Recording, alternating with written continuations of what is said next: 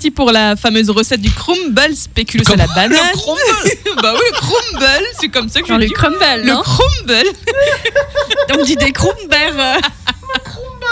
Ah, J'en avais jamais entendu il, se, celle-là. il se moque. il se Non, moque. mais non, mais non, mais Aïe, parce aïe, que aïe. moi, crumble, ça me fait penser à crumber. Bah oui, c'est Hein, ce que j'ai le dit. Crumble. Bah, tu Crumble. reproches mon accent, tu vois, pour une fois, je voulais bien faire, voilà. Qui veut manger du crumble spéculoos à la pâte Tu dis aussi spéculoos, c'est ça Oui, Le c'est ça, crumble c'est spéculoos Et mais tu sais que je me suis fait, fait engueuler en disant des spéculoos.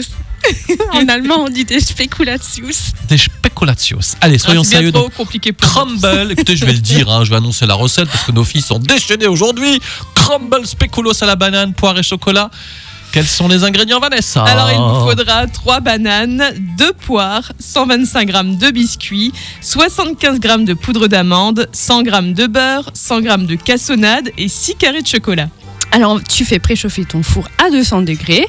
Tu vas préparer ton crumble. Tu émiettes les biscuits et tu les mélanges du bout des doigts avec le sucre, les amandes et le beurre afin d'obtenir un mélange sableux. Tu découpes tes fruits en petits morceaux, tu les répartis dans un plat à gratin ou des ramequins.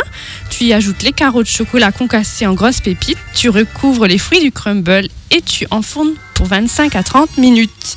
Et tu as un petit dessert sympa. Et je pense que Sébastien va encore se rajouter une petite boule de glace à la vanille. J'allais dire, j'allais dire. J'y ai pensé aussi, c'est vrai. Oh, les coquins et les coquines. Bon, eh ben, écoutez, donc la poire est à l'honneur. Tout... La poire est à